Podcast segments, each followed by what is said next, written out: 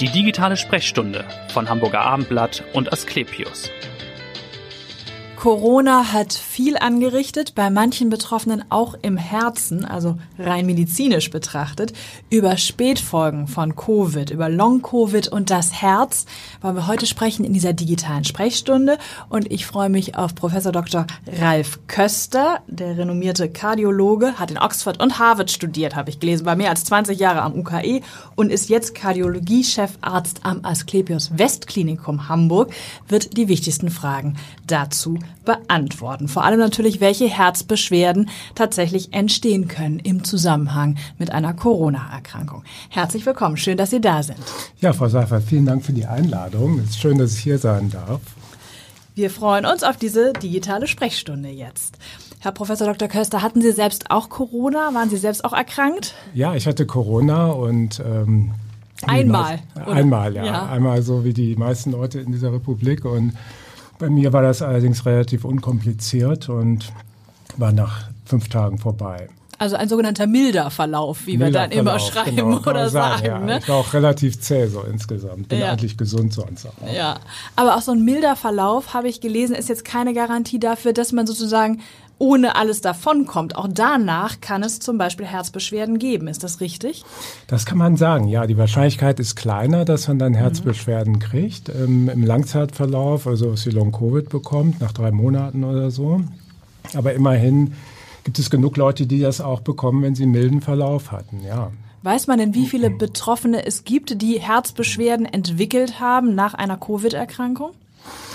Sagen wir es mal so, es gibt so ganz grob 500.000 Long-Covid-Patienten mhm. in Deutschland und ein Drittel der Leute ungefähr hat irgendwie Beschwerden Herz-Kreislauf-mäßig. Ja. So, das ist etwa die Größenordnung. Okay, und sind das Patienten, Sie haben schon gesagt, die Wahrscheinlichkeit ist höher, wenn es ein etwas schwererer Verlauf war, mhm. ne? Genau, wenn man auf Intensivstationen Klar. gelegen hat oder so, ist die Wahrscheinlichkeit höher oder bei bestimmten Gruppen, also bei Frauen ist es höher, bei Diabetikern, bei ja, mit Übergewicht, glaube ich. Ne? Übergewicht, ne? Leute, genau. Vorerkrankungen Einige, vermutlich auch, ne? Genau, ja. Da wenn man, dann hat man ein höheres Risiko für eine, ja, für eine Long-Covid-Erkrankung. Ja. Auch wenn man ähm, immunsupprimiert ist, also irgendwie das äh, Medikamente nimmt, die das Immunsystem dämpfen. Ja.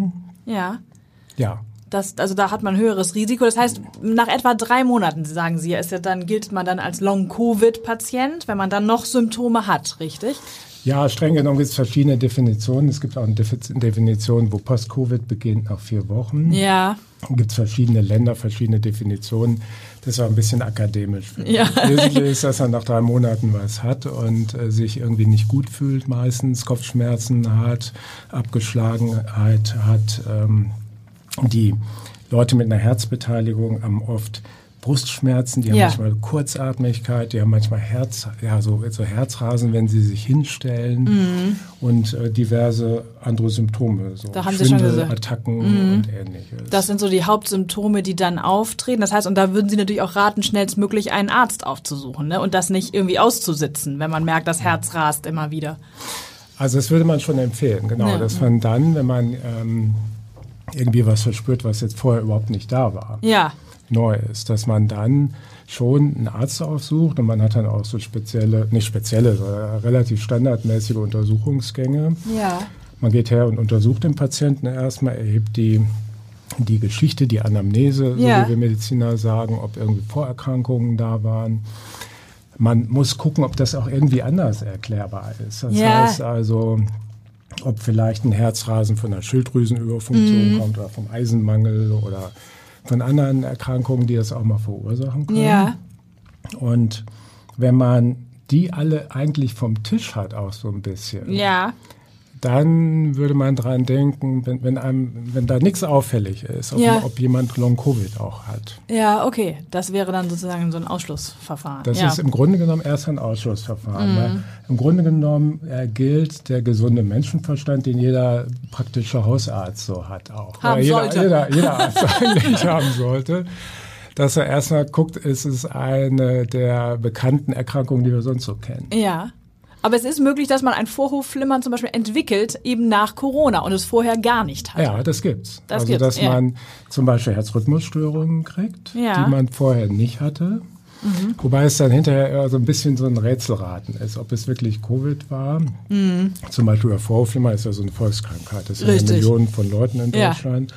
Und das kann man irgendwie eigentlich auch so kriegen. Mhm. Man weiß ja nicht genau, kommt das von Covid oder ist es einfach so gekommen. Genau. Mhm. Aber es ist durchaus möglich, dass es eben vom Covid auch angeschubst wird. Genau. Und es, der Verlauf ist dann eben so, man kommt, äh, Diagnostik erstmal, wie Sie erklärt haben, man schaut, woher kann es kommen, was kann die Ursache sein genau. und wie genau. wird, wie wird es dann behandelt? Also was man dann macht, ist, ist folgendes. Wenn man denkt, Mensch, das, das kann irgendwie was vom Herzen sein, eine Herzbeteiligung, sag ich mal, bei Covid. Es ist ratsam, dass man ja, den Patienten erstmal untersucht, abhört, also so ganz normal untersucht. Ja ob irgendwas auffällig ist. Das kann ja schon mal der Puls sein zum Beispiel oder der Blutdruck, der sich irgendwie verändert hat. Mhm. Also eine ganz normale Untersuchung muss man machen. Ähm, man muss, sollte auf jeden Fall auch ein EKG schreiben. Ja. Dann kann man sehen, ob irgendwie eine Rhythmusstörung da ist, welcher Art diese, diese Stromkurve vielleicht verändert ist, ob Hinweis auf eine Durchblutungsstörung da zu sehen ist ja. oder bei einer Herzmuskelentzündung kann man auch was im EKG manchmal sehen, auch ja. Veränderungen. Nicht immer, aber manchmal. Mhm. Und man kann bestimmte Blutwerte bestimmen, zum Beispiel Troponin ist so ein so ein Eiweiß, das würde hochgehen, wenn irgendwie eine Beteiligung irgendwie des Herzmuskels da ist, eine entzündliche Veränderung. Ja. Und man sollte, wenn man jetzt das weiter abklärt, auch so einen Ultraschall des Herzens machen, mhm. um zu gucken, ähm, pumpt das Herz irgendwie anders? Ist die Pumpfunktion eingeschränkt? Beim Automotor würden Sie sagen, wenn er 100 PS hat, hat er jetzt nur noch 80 PS ja. oder sowas? Oder, da wird der Deutsche äh, gleich aufmerksam genau. bei dem Vergleich. Das ist schon mal gut, genau. genau. Sie ja. können die Leistungsfähigkeit beurteilen. Sie können gucken, ob irgendwie Flüssigkeit in dem Herzbeutel ist. Solche Sachen können Sie mhm. alle sehen. Das wäre so, so ein Programm, was ein Kardiologe dann oder auch ein normaler Hausarzt dann initiieren würde, wenn er denkt, da ist eine, ja. eine Herzbeteiligung da. Und die Therapie ist dann sozusagen, was man eben macht bei Vorhofflimmern oder äh, wie würde man, würde man ja. an, man würde nicht anders behandeln? Ja, die Therapie wäre zum Schluss. Ja. Ja, so, so langweilig das ist, wäre im Wesentlichen gleich. Ja. Ähm, wie bei einer ich sag mal, in Anführungsstrichen normalen äh, Vorflimmer-Erkrankung. Ja. Wobei, wenn ich sage, Mensch, das ist vielleicht doch irgendwie Post-Covid, wenn ich glaube, das ist Post-Covid. Ja. Äh, und das war ein heftiger Verlauf oder so, dann will ich vielleicht aber eher mal ein bisschen länger abwarten. Ach so. Ne, weil die Ursache, die das so anschubst, ähm, ja, vielleicht verschwindet. Ach so. Und man hat ja so die Hoffnung aus mhm. den aus den Studien, die man so hat, dass das Long-Covid sich auch bei einem Teil der Patienten dann tatsächlich, ich sag mal salopp, verflüchtigt. Ne, okay, ne, ja, wieder das, weggeht. Ne? Naja, das wäre eine Hoffnung, die die Patienten sicherlich auch haben. Ne? Genau, es erg ja. ergibt sich von selbst oder es geht dann wieder weg, es wird wieder besser. Genau, ja. Das heißt, welchen Zeitraum empfehlen Sie dann da abzuwarten, wenn man denkt, okay, es ist Post-Covid oder Covid assoziiert?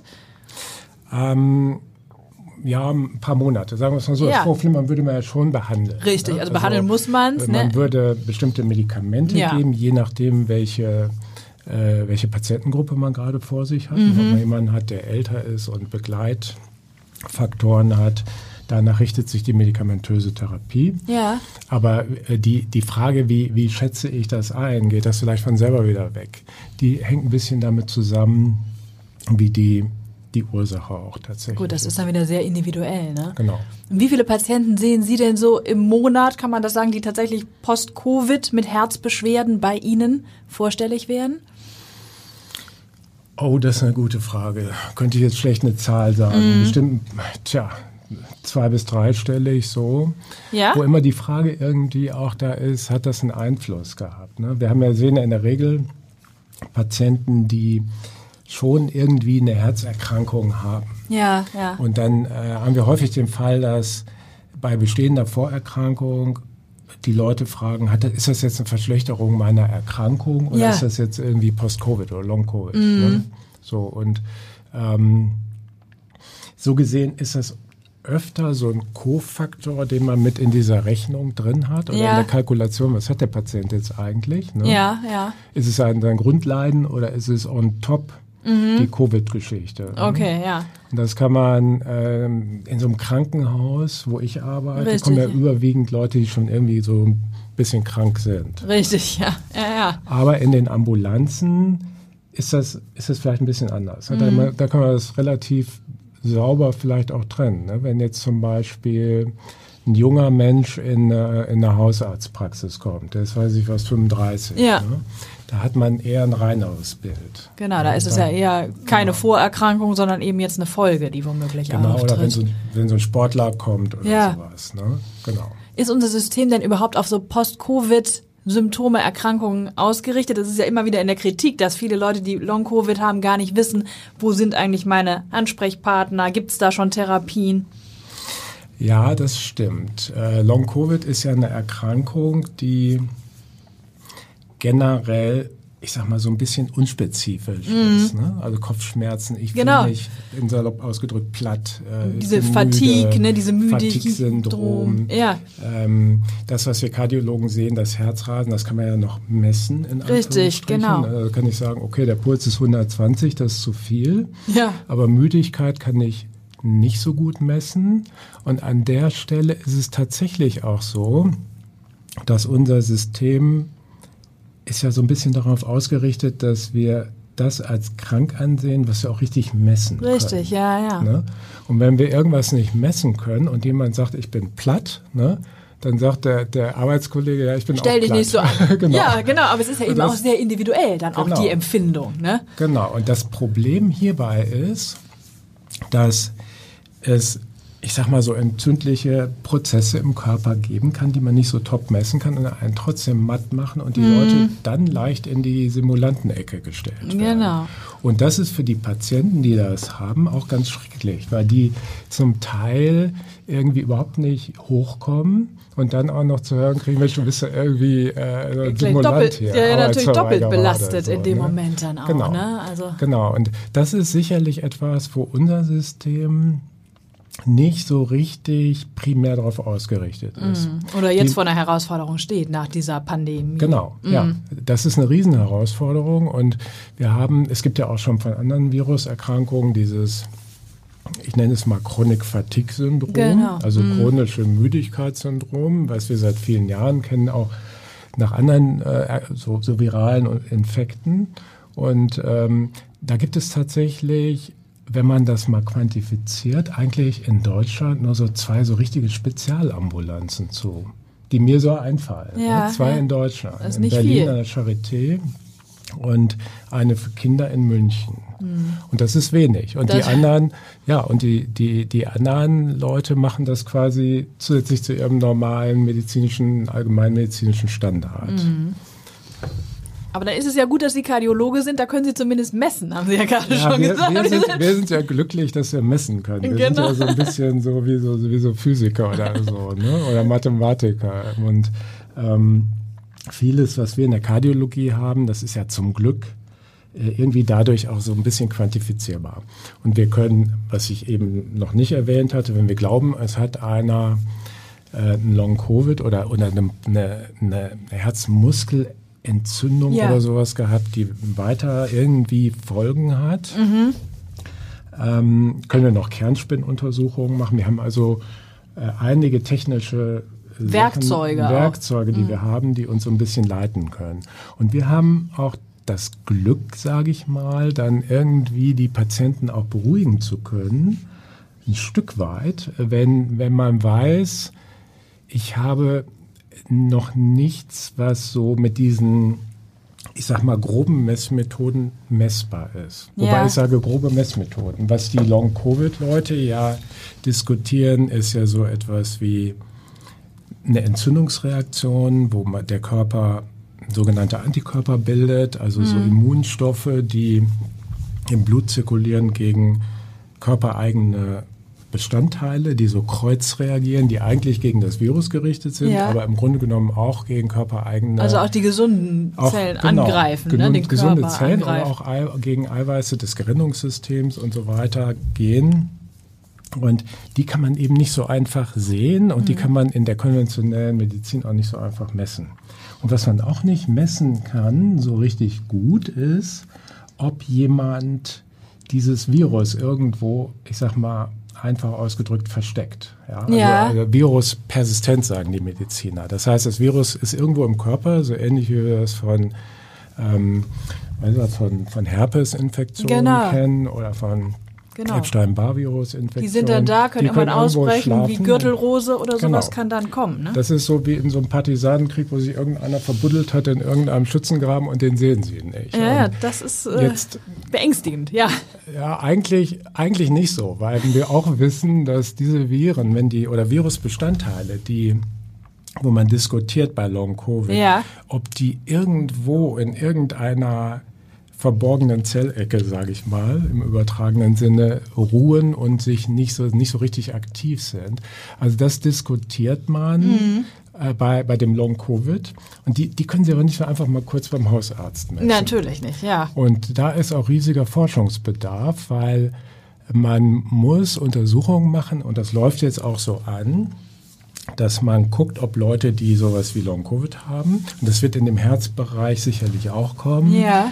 dass man guckt, ob irgendwo ein Virusnachweis da ist und ob so ein Virusnachweis, Persistenz oder bestimmte Proteine, bestimmte Eiweiße von dem Virus verbunden sind, auch mit so wie Aufflackern einer solchen Symptomatik. Ah, okay. Also da ist die Forschung sozusagen jetzt gefordert und auch dran natürlich. Da ist die natürlich. Forschung gefordert, ja. Und da, da sind noch nicht mal so die Kardiologen so weit vorne, muss man sagen, weil die Kardiologen haben Hemmungen, mal eben kurz so, so eine kleine Probe aus dem Herzmuskel zu nehmen. Da haben wir eine hohe Hürde.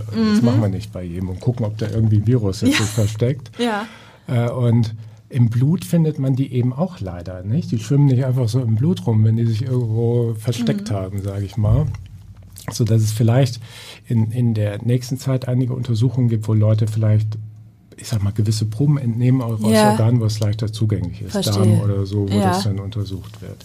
Und da wird bestimmt noch viel kommen. Ähm, und es wird auch viel untersucht mit verschiedenen Medikamenten, die wir eigentlich schon haben, Ja. wo wir wissen, dass die zum Beispiel eine Virusvermehrung hemmen. Paxlovid zum Beispiel läuft eine Studie. Okay. Ähm, oder die gegen eine Immunantwort gerichtet sind. Da gibt es viele Medikamente, die wir jetzt schon haben aus dem rheumatologischen Ja. Bereich, die gegen Entzündungen und gegen Immunantworten gerichtet sind. Und da werden wir bestimmt noch eine ganze Menge Informationen kriegen. Das heißt, da laufen die Forschungen, aber das ist noch nicht im klinischen Alltag angekommen. Da läuft die Forschung, das ist aber weit vom klinischen Alltag Ja, entfernt. Ja, und in der Kardiologie, ähm, wenn wir vom Herzen sprechen, ist man im Moment bei den Long-Covid-Leuten ähm, eher so, dass man in der Regel, ich sag mal, erstmal abwartet. Okay. Und die Grund, wenn es eine Grunderkrankung gibt, die sorgfältig behandelt. Ja. Und wenn man jemanden mit Long-Covid hat, dass man darauf achtet, dass man, wenn der, oder auch nach, direkt nach Covid, Ja. wenn der jetzt eine Leistungseinschränkung hat ähm, und total schwach ist. Und diese Schwäche kommt manchmal zusätzlich auch dadurch zustande, dass die Leute sich selber so ein bisschen immobilisieren. Das heißt, sie machen jetzt keinen Sport mehr und sind deshalb nochmal schlapp. Ah, Okay.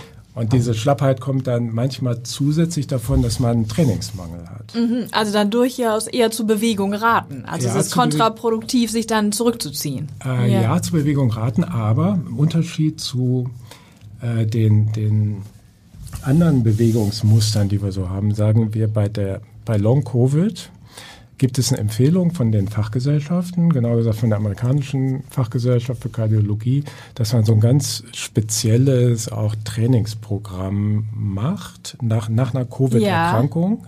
Noch nicht mal direkt bei Long Covid jetzt, ja, aber wenn man die Rekonvaleszenzzeit nach Covid hat, dass man das langsam und in kleinen Stufen eben aufbaut. Okay. Gut. Jetzt haben wir schon ein bisschen über Kardiologie gesprochen, deshalb zu Ihnen nochmal, man merkt, dass das ja Ihr Fachbereich ist, für den Sie brennen. Warum haben Sie sich für die Kardiologie entschieden? Warum überhaupt Arzt und warum dann Kardiologe? Warum Arzt? Ja, ich, irgendwie, als ich so jugendlich war, hatte ich ein paar Freunde, die irgendwie, irgendwie so naturwissenschaftlich auch drauf waren. Das heißt, wir haben zum Beispiel, weiß ich was, unsere Silvesterknaller selber gebaut. Das würde man heute auch niemandem mehr raten man auch nicht mehr raten. und nicht mehr machen. Meine Eltern haben irgendwann mal mit 14 glaube ich so einen Chemiebaukasten geschenkt irgendwie. Und, und meine Schwester hat Medizin studiert und irgendwann habe ich gedacht, und ja, ich hatte Biologie in der Oberstufe und fand das eigentlich schon immer ganz spannend. Mhm. Und, und so bin ich dann in der Medizin gelandet. Und in der Kardiologie bin ich gelandet, weil ich eine, eine Doktorarbeit gemacht habe, eben auch in dem kardiologischen Bereich. Und so hat sich das dann entwickelt. Und ich fand das, das Organ sowieso zentral. Irgendwie. Ist es ja das, nun das auch. ist relativ wichtig. ich glaube, das könnte man unterschreiben, auch als Laie. Das Nicht ist relativ, angelegt relativ so. wichtig. Ist, genau. letzte, von. Ja, letzte Frage. Was tun Sie, wenn Sie nicht in Hamburg sind oder wenn Sie nicht in der Klinik in Hamburg sind? Was machen Sie dann? Wenn ich nicht in der Klinik bin, dann, ja. ich, äh, dann verreise ich zum Beispiel gerne oder was ich auch total gerne mache, ist, dass ich mit meinen Kindern irgendwie unterwegs bin. Zum Beispiel mit meinem Sohn Fußball spiele oder mhm. so. Das habe ich mir allerdings ein bisschen abgewöhnt, weil ich Angst habe, dass er mir jetzt die Finger bricht, wenn ich da als Torwart ah, ja, okay, da muss man aufpassen. die Bälle ja? halte. Ja. ja, also ich bin bin interessiert an, an vielen Dingen und ähm, ja. bin wie auch immer politisch interessiert. Ich höre gerne Musik, ich gehe gerne aus, bin also ein ganz normaler Mensch. Vielseitig interessiert. Und, und Harvard und Oxford habe ich äh, erwähnt am Anfang. Zieht es Sie da nochmal hin? Sind Sie da manchmal nochmal? Äh, nee, eigentlich nee. nicht. Da habe ich mal Semester studiert, Ja, ja. aber irgendwie äh, kommt man jetzt nicht jeden Tag wieder hin. Der Bundesgesundheitsminister ist ja häufiger dann doch mal da wieder in Harvard. Ne? Ja, der hat ja da, der hat ja, glaube ich, einen Degree da auch gemacht. Genau, ne? ja. Public Health oder so. Genau, das ist echt, der postet immer fleißig, wenn er mal wieder in Harvard ist. Aber gut. genau. Dann freue ich mich, dass Sie da waren und so wunderbar aufgeklärt haben über Long-Covid und das Herz und was man dazu beachten hat. Und ich danke Ihnen fürs Zuhören und hören Sie gerne wieder rein in die nächste digitale Sprechstunde. Vielen Dank. Dankeschön. Ja, danke, Frau Seifert.